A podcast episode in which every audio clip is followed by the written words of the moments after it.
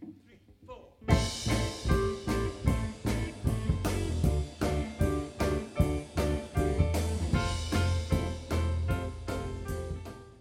Bienvenidos a Tras Escena, podcast en el que la música es el eje principal. Entrevistas, discos, conciertos, artistas y anécdotas, aunque en algunos momentos llegarán temas como tecnología, cine o deportes. Podrán encontrar cada semana un nuevo episodio a través de Spotify, Apple Podcasts, Deezer, Anchor.fm y Spreaker. También podrán escucharlo en Rockaxis Colombia,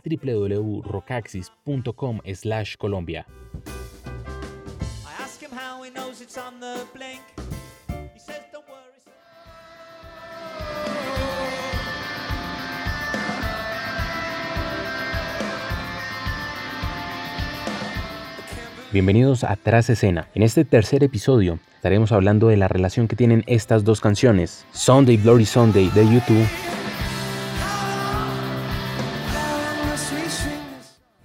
y Zombie de Cranberries, con uno de los conflictos internos más crudos del siglo XX.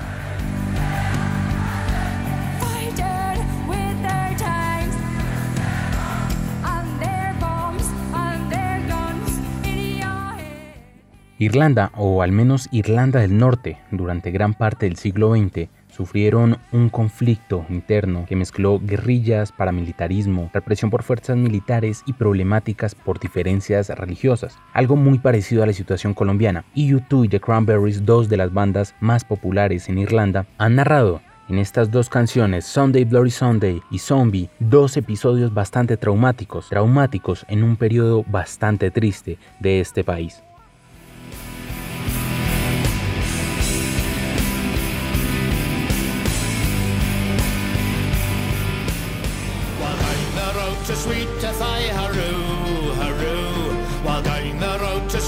fire room.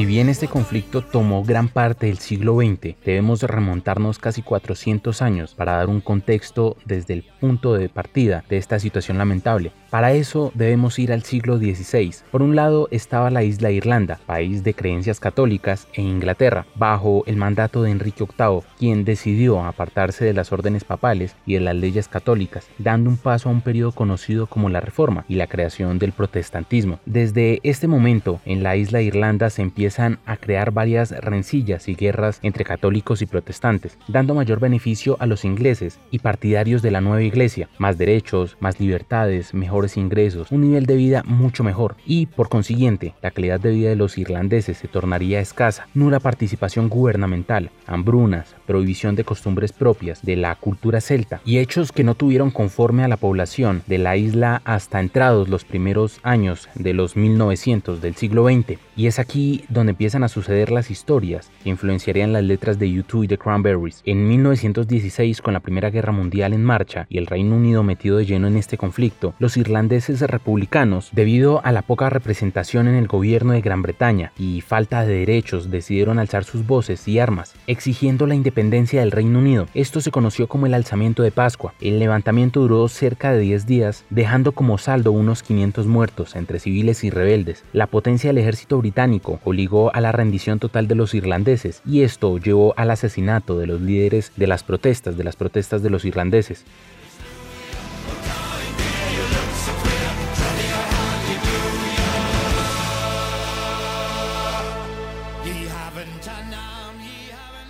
Esto dio para que miles de rebeldes se unieran y crearan una guerrilla, a la cual nombrarían IRA, Irish Republican Army, una guerrilla que empleó las armas y métodos terroristas para alcanzar la independencia del país. En 1918 esta guerrilla logra tener un brazo político o vincularse con un partido político, un partido conocido como el Sinn Féin. Este partido en las elecciones de ese año de 1918 llega a poseer gran parte de las curules dispuestas para los irlandeses en el Parlamento británico, 73 de las 105 disponibles pero estos representantes decidieron no tomar las curules en este organismo político británico y decidieron formar uno propio, el Parlamento de la República de Irlanda, declarándose independiente de la corona inglesa y anunciando su dominio total sobre la isla. Pero esto, esta idea, no es apoyada en la parte norte del país, en una región conocida como Ulster. En esta zona, el Partido Unionista, contrario al Sinn Féin, dominó las elecciones y es aquí donde se inicia la Guerra de Independencia, que enfrentó al IRA y a las fuerzas británicas. Esta guerra duró cerca de dos años y medio, terminando en 1922 con un cese al fuego y un acuerdo entre británicos e irlandeses, en donde se divide la isla. La región sur queda como país independiente, con capital en Dublín,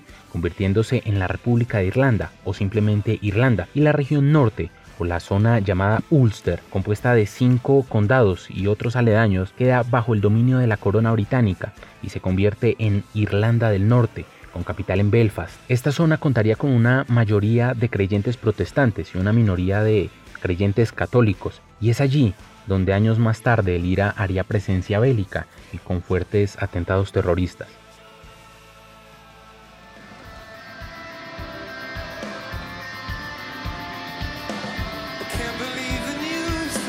Durante estos dos años o más de dos años de independencia, de 1919 a 1922, es donde se daría el primer Domingo Sangriento, o al menos de dos Domingos Sangrientos que ocurrieron. Estos servirían de inspiración para la canción que estamos escuchando, Sunday Bloody Sunday de YouTube. Este primer domingo sangriento sucede el 21 de noviembre de 1921. El IRA meses antes había iniciado sus ataques insurgentes, asesinando y desapareciendo cerca de 15 miembros de las fuerzas militares, de los servicios de inteligencia británica y fuerzas auxiliares, que conoceríamos aquí como paramilitares. Estas acciones eh, también fueron respondidas por estas fuerzas con brutalidad y cierta bestialidad. Uno de esos actos de venganza en contra del IRA y como tal de este pueblo celta sucede cuando los ingleses deciden atacar un estadio en una zona popular de Dublín en la mañana del 21 de noviembre. En esa mañana se disputaría un partido de fútbol gaélico, algo así como la versión irlandesa del rugby. Antes de iniciarse el partido, las fuerzas británicas ingresaron al estadio con tanquetas y decenas de militares con ametralladoras, disparando a los fanáticos y a los jugadores. El total fue de 14 muertos y 65 heridos de bala, muertos en los que se contaron varios niños, varios ancianos y madres de familia. Este episodio sería conocido como el primer Domingo Sangriento.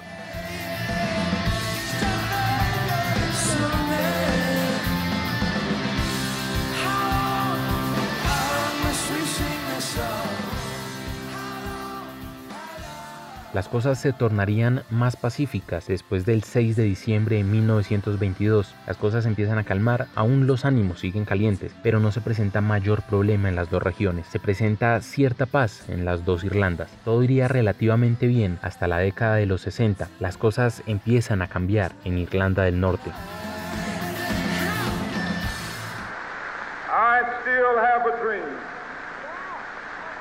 It is a dream deeply rooted in the American dream.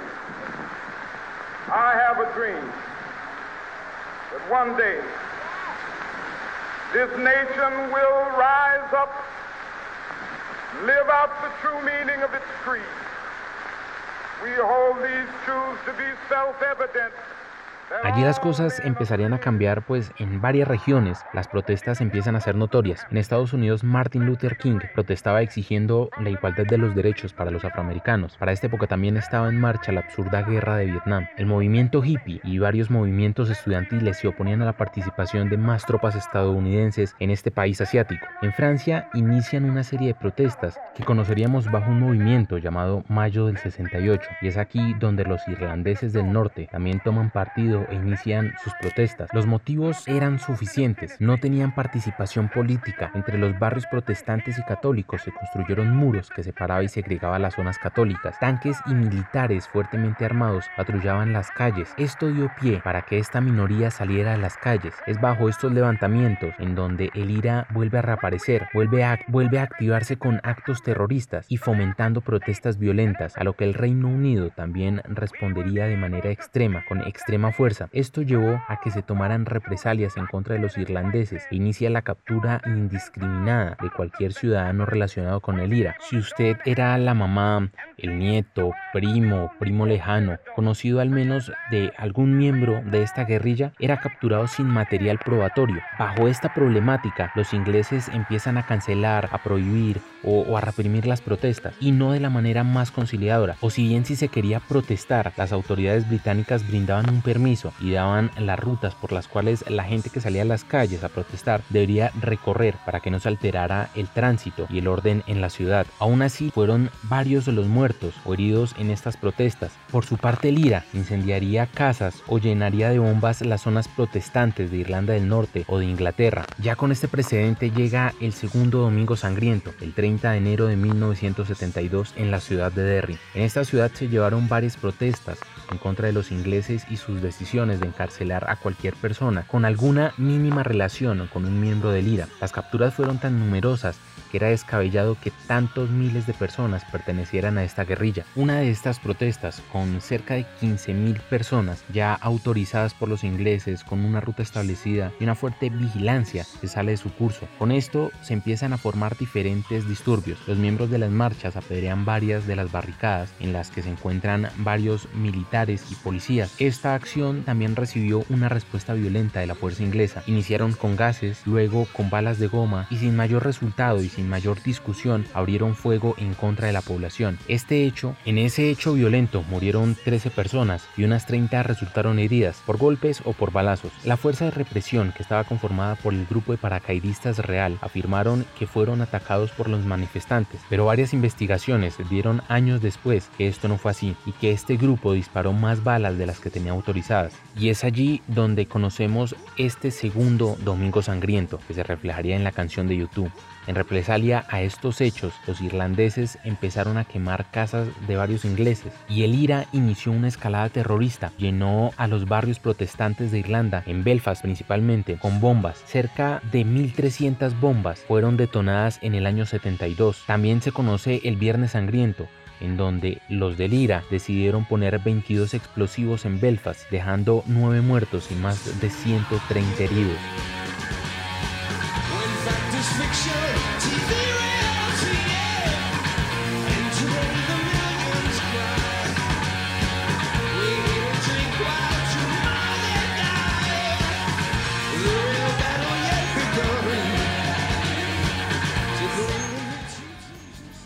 Los ánimos durante las décadas de los 70, 80 y 90 no se calmaron. Ahora los ciudadanos estaban más divididos, separatistas católicos y protestantes. Estos grupos siguieron tomando justicia por propia mano. Se creó una fuerza paramilitar protestante y el IRA no dejó de culpar a los ingleses por la situación que vivían los irlandeses e intensificó sus actos terroristas, cosa que muchos partidarios de los levantamientos no alababan y veían en estos actos actuaciones descabelladas y de poca razón, algo así como un actuar zombie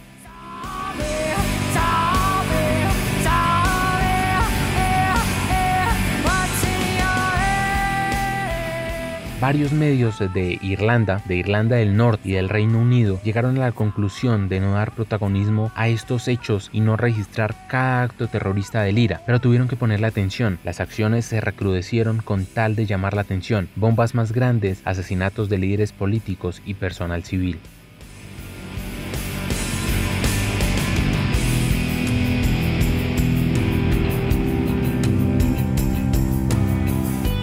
Así llegamos al 26 de febrero de 1993 en Warrington, un pueblo cercano a Liverpool, en donde suceden dos explosiones sin previo aviso.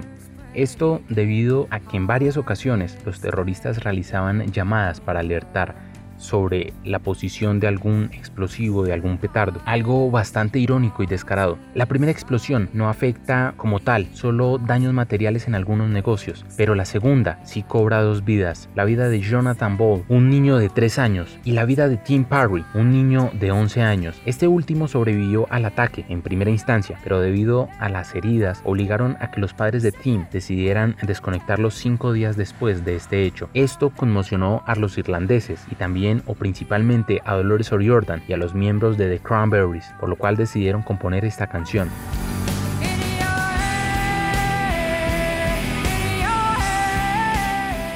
Estas dos muertes no dejaron de convertirse en una cifra más de los más de 3.500 muertos que dejó esta guerra desde su inicio en los años 70. Finalmente, en el año 1998 y después de casi 10 años de negociaciones se logra firmar un acuerdo de paz entre el IRA y el Reino Unido. Ya años más tarde, a mediados de la primera década de los años 2000, el IRA declara su disolución y se extingue su lucha terrorista. Por desgracia, aún existen grupos disidentes que aún mantienen sus ideologías sin recurrir a la violencia. Básicamente, Zombie narra esta historia, pero también hace una crítica al actuar de Lira. Si bien estaba de acuerdo con las solicitudes que se realizaban en las protestas, no se justificaba que matara a cientos de personas y poner en riesgo la vida de grandes poblaciones.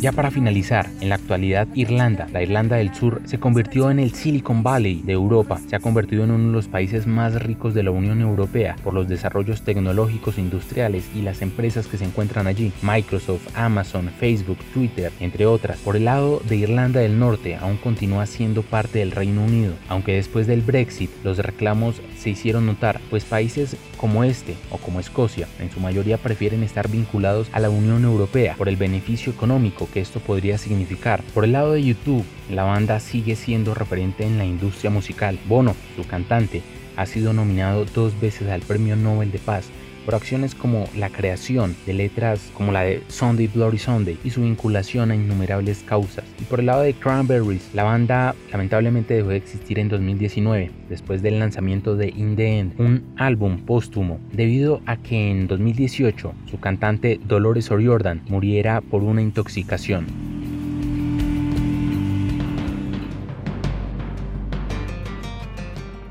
Sin lugar a dudas, este proceso de paz ha sido uno de los más fructuosos, ha sido uno de los que más se ha tomado de ejemplo en diferentes lugares del mundo. Aún así, con errores y con diferentes falencias, este proceso de paz se ha llevado de cabo a rabo y no ha tenido o el gobierno británico o tanto el irlandés no han presentado barreras en la construcción o la terminación de este proceso de paz. Un excelente ejemplo del cual nuestro gobierno podría tomar nota y aplicarlo a esta situación en la cual vivimos.